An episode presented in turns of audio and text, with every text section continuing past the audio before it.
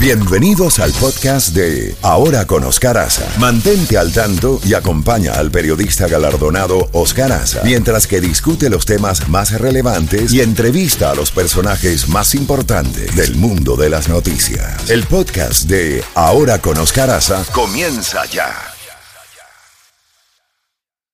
At Evernorth Health Services, we believe costs shouldn't get in the way of life-changing care, and we're doing everything in our power to make it possible. Behavioral health solutions that also keep your projections at their best? It's possible. Pharmacy benefits that benefit your bottom line? It's possible. Complex specialty care that cares about your ROI? It's possible. Because we're already doing it. All while saving businesses billions. That's Wonder made possible.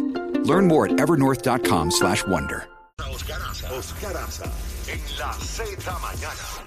Z92. 8 y 29 minutos en la costa este de los Estados Unidos y ya está con nosotros Jesús Pérez Triana, analista español de seguridad y defensa. Jesús, muy buenos días. Gracias por acompañarnos. ¿Cómo ves eh, el, la situación en el teatro de operaciones cuando hemos recibido información de que dos bases en territorio ruso han recibido el fuego de artillería de Ucrania? ¿En qué medida complica esto más la guerra entre Rusia y Ucrania? Buenos días, adelante. Bueno, en realidad ya no son dos, son ataques a tres instalaciones militares. La primera era una base aérea donde estaba concentrada un alto número de bombarderos estratégicos que han protagonizado los ataques contra la infraestructura civil, o sea, son bombarderos que despegan y lanzan misiles de crucero. Entonces, esto es el, el resultado de la enorme preocupación de los ucranianos por esa campaña de ataque contra la infraestructura civil. Los ucranianos han estado pidiendo, por activa y por pasiva, y casi suplicando que se le envíe, que les entregue Occidente armamento de largo alcance para poder responder a, Rusia y sus ataques estratégicos, pero en Occidente, sobre todo en Estados Unidos, hay miedo de que esos ataques ucranianos elevasen y hiciesen una escalada o que los rusos reaccionasen de una forma pues virulenta. Al final, lo que han hecho los ucranianos es modificar viejos drones que tenían heredados de la, de la vieja guerra fría. Según fuentes rusas han encontrado restos, han identificado que se trata de unos viejísimos drones llamados Tupolev 141 que no son capaces de llegar al sitio que han golpeado, pero entonces eso quiere decir que ingenieros ucranianos han estado trabajando los últimos meses para modificarlos y adaptarlos. Entonces, esta, estos ataques no van a cambiar la guerra, pero al menos le dan dos cosas. Uno, la, la tranquilidad a los ucranianos, o un poco sube la moral de que la campaña rusa contra los eh, contra la infraestructura civil no va a quedar impune, es decir, que ellos son capaces de llevarle la guerra a los rusos y hacerle ver a la sociedad rusa que la guerra no es una cosa que pasa por la televisión, sino que en su, en su propio país hay, hay ataques. Y dos, sobre todo esto va a dificultar, va a hacer más difícil, no lo va a impedir, pero sí va a ser más difícil la ola de ataques rusos contra infraestructura civil, porque esos bombarderos ya no pueden estar ahí concentrados en una base, tienen que dispersarlos o los van a tener que llevar más lejos, porque ahora están en el rango de alcance de los drones eh, ucranianos. Y además también ha habido un ataque contra instalaciones, contra depósitos de combustible que alimentan eh, esos aviones y por tanto ese esfuerzo de guerra. No va a ser totalmente imposible, pero sí vamos a ver que se va a dificultar de alguna forma esto. Jesús, ¿cómo está la situación en Gerson? Y la situación en... Ayer vimos una información de que Vladimir Putin había ido al puente que fue volado por los ucranianos en Crimea. ¿Cuál es la situación en esa zona?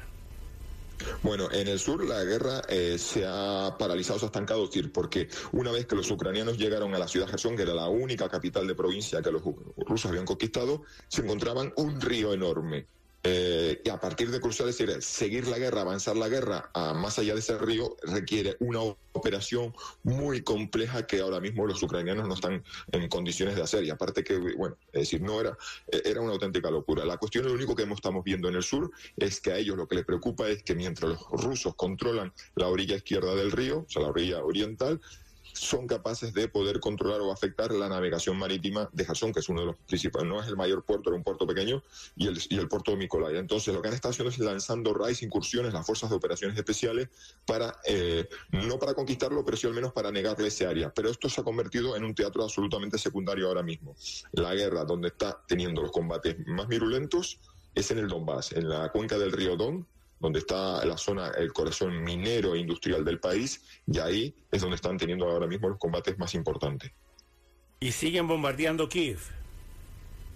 Pues eh, lo que estamos viendo es eh, en sucesivas oleadas ataques contra la infraestructura civil. Ahora mismo los rusos no tienen una estrategia ganadora. O sea, todas las acciones y operaciones que están haciendo en el campo de batalla solo están sirviendo, uno, para mantener la línea, o dos para intentar empujar en una zona muy concreta, en una ciudad que se llama Bakhmut, pero no vemos que ellos sean capaces de romper el frente. Entonces todos sus esfuerzos consisten en intentar poner a la sociedad ucraniana de rodillas, porque estamos empezando a bajar mucho las temperaturas, entonces a afectar a las instalaciones eléctricas y a una cosa que es una particularidad de los países exsoviéticos y es que las calefacciones en las ciudades no son eh, individuales en cada edificio, sino que hay unas centrales que calientan y bombean agua caliente eh, a, a, un bloque de, a muchos bloques de vivienda. Entonces están esas son esas centrales térmicas están siendo atacadas y destruidas por los rusos. Entonces hay una carrera en el tiempo. Los países europeos estamos donando material para recuperar, para reparar las instalaciones eléctricas y los rusos lanzando esos ataques que también afectan pues, sucesivamente. Hay semanas que son más intensas y otras menos a, a esa infraestructura civil. Entonces es una carrera en el tiempo entre quién es capaz más de destruir, los rusos esas instalaciones o la solidaridad internacional y los ingenieros ucranianos reparando las instalaciones de momento, pues lo que han hecho los ucranianos, eh, aparte de recibir ayuda internacional, es todo, es, es, los, es, los, ataques que hemos visto con drones. Y están intentando eh, frenar eso porque les está haciendo verdaderamente daño. Ya, por ejemplo, en Gerson, que la guerra terminó allí, pero la, el, el, alcalde de la ciudad recomendaba a los habitantes pues, que se marcharan, porque hasta que no consiguiesen reparar toda la infraestructura, la vida allí era muy difícil. Entonces, esto es uno de los principales problemas que tienen los ucranianos. Los ataques aéreos rusos les hacen la vida muy difícil en un país con unas temperaturas tremendas. Finalmente, Jesús, Europa va a producir una, va a generar una mayor ayuda para Ucrania o vamos a estar en una fase de estancamiento por ahora?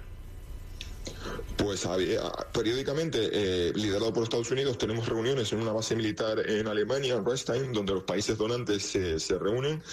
Aquí hemos visto que la ayuda siempre ha sido limitada, o sea, nunca, siempre hay un temor, un tremendo temor en Europa que entregar mucha ayuda a Ucrania realmente suponga cruzar una línea roja. A, a, vista de los rusos. Pero la ayuda ha seguido, no ha habido ningún gobierno que de momento haya flaqueado. Incluso con las elecciones en italianas nos temíamos que la llegada de una, una, de una primera ministra de, de la derecha radical es la situación, pero no. Sigue la solidaridad europea y encima en las actuales circunstancias del invierno duro se está hablando efectivamente de aumentar menos la ayuda humanitaria. La militar va a seguir siendo constante porque el esfuerzo de guerra requiere ayuda constante, es decir, el consumo de municiones y proyectiles por parte de Ucrania requiere una ayuda constante, pero lo que estamos hablando es de que esos esfuerzos sobre todo para mitigar los daños a la infraestructura civil, a la infraestructura eléctrica, y aquí pues no flaquea. No se, no se ve que en Europa afortunadamente la solidaridad con Ucrania haya, haya minorado. Jesús, como siempre, muy agradecido por eh, tus comentarios y hasta una próxima.